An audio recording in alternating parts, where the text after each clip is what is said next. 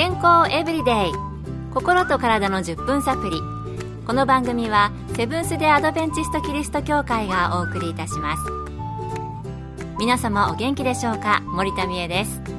今日もあなたやあなたの大切な人の心と体の健康に役立つ情報を短い10分間にぎゅっと詰め込んでお届けします。セブンス・デ・アドベンチスト・キリスト教会は社会奉仕をモットーに世界中で病院や学校も運営しています。日本でも東京神戸沖縄の3カ所の病院をはじめ福祉施設などの運営を通して皆様の健康と医療福祉の発展に携わってまいりました。なおこの番組は健康情報番組で医師のアドバイスや治療に代わるものではありません。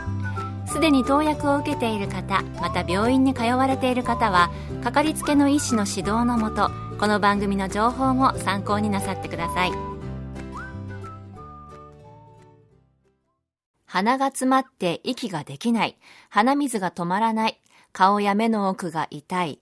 鼻水が粘っていて嫌な匂いがする。そんな症状ありませんか？もしかしたら副鼻腔炎かもしれません。そこで今日のトピックは副鼻腔炎です。今回はアメリカカリフォルニア州シリコンバレーでアレルギー専門医として働いておられるロバート・トラノ先生にお聞きしました。副鼻腔炎は最も多い病気の一つです。米国では毎年約1000万から1500万人が副鼻腔炎の症状を発症しています。顔の骨を見ると鼻を中心に空洞がいくつかあります。副鼻腔炎は頬の裏側にある上顎道。目と目の間にある歯骨道。額の裏側にある前頭道。鼻腔の奥にある長径骨道という4種類の副鼻腔のいずれにも起こります。このいずれかの副鼻腔で粘液が正常に排水されないと細菌は粘液中で増殖し感染を引き起こしてしまいます。副鼻腔炎には短期間で治まる急性副鼻腔炎と長期にわたる慢性副鼻腔炎があります。副鼻腔炎を起こす場所って一つではないんですね。私もかかったことがあるのですが確かに頬の奥とか目のあたりまで痛かったです。では副鼻腔炎にはどのような症状があるのか虎野先生のお話です。副鼻腔炎の症状には黄色緑っぽい鼻水が出て止まらない。鼻が詰まって呼吸ができない。ねばっとした鼻水で嫌な匂いがする。顔や額目の奥が痛い。頭痛がひどいなどです。まれに発熱することもあります。うん、よく聞く症状ですよね。私も最初は風邪かなぐらいに思っていて、だんだん頬の奥あたりが重苦しくなっていきました。あの、最終的にはですね、歩く時とか、あと心臓の鼓動と合わせて血が、こう、体内を行き巡るじゃないですか。その振動すらちょっとこう、グワーン、グワーンって響いて痛く感じてしまって。まあ、もしね、副鼻腔炎にかかっている方今おられたら、その痛み、私はよくわかります。健康エブリデイ。心と体の10分サプリこの番組はセブンス・デ・アドベンチスト・キリスト教会がお送りしています。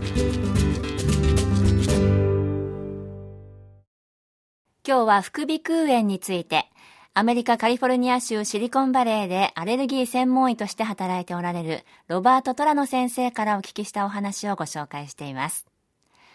副鼻腔炎、私もなったことがあるのですが、痛みも辛いし、鼻水が止まらないので、いつまでもすっきりしないんですよね。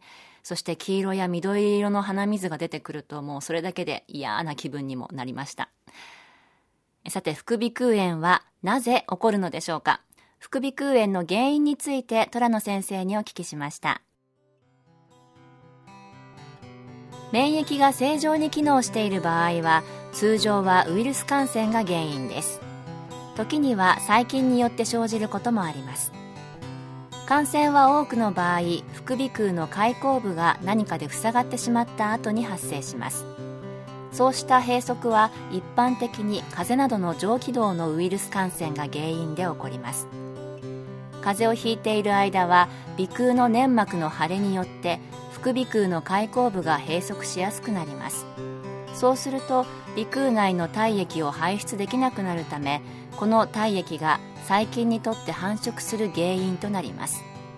すると細菌から体を守るために白血球やさらなる体液が副鼻腔に入り込みます。そうすると圧力が高まり痛みが強くなるというわけです。アレルギーも粘膜の腫れを引き起こし副鼻腔の開口部を塞ぎます。また鼻中隔湾曲症のある人では副鼻腔の閉塞がさらに起こりやすくなります。扁桃腺が肥大することによって引き起こされる可能性もあります。副鼻腔の体液の循環がうまくいかないと細菌が繁殖して炎症を起こしてしまうんですね。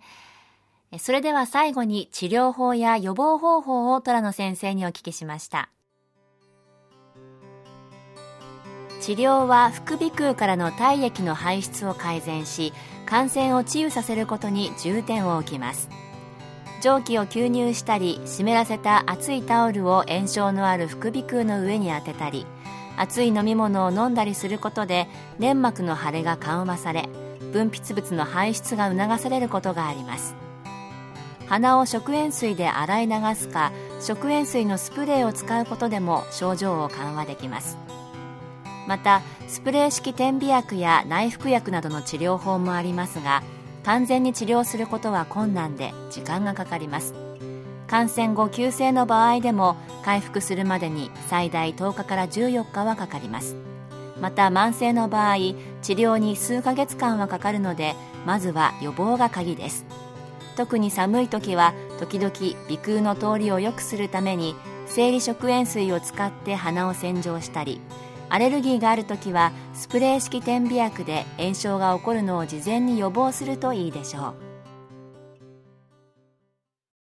う。普段は副鼻腔内のこと気にしないことも多いかもしれませんが炎症が起きてしまうと痛みやイライラしたり生活にも影響が出てしまいます。副鼻腔内の粘膜がウイルスや細菌にかからないように免疫力もアップしていきたいなと思いました。今日の健康エブリデイいかがでしたか？番組に対するご感想やご希望のトピックなどをお待ちしています。さて最後にプレゼントのお知らせです。今月は抽選で10名の方に東京衛生病院の減量講座レシピブックをプレゼント。お腹いっぱい食べられる美味しい減量メニューが146品掲載されています。ご希望の方はご住所お名前をご明記の上郵便番号241-8501セブンス・デ・アドベンチスト協会健康エブリデイの係。郵便番号241-8501セブンス・デ・アドベンチスト協会健康エブリデイの係までご応募ください。今月末の消印まで有効です。健康エブリデイ。心と体の10分サプリ。この番組はセブンス・デ・アドベンチスト・キリスト教会がお送りいたしました。明日もあなたとお会いできることを楽しみにしています。それでは皆さん Have a nice day!